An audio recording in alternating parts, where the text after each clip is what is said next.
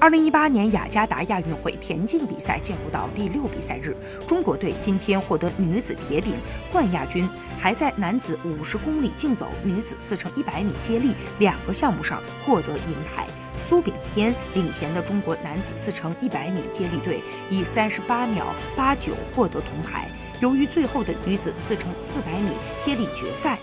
西马达斯领衔的印度队以三分二十八秒七二夺冠，艾迪翁。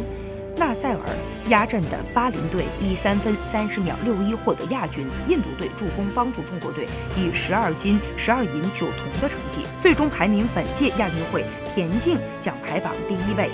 巴林队以十二金六银七铜屈居第二，印度队七金十银两铜排名第三。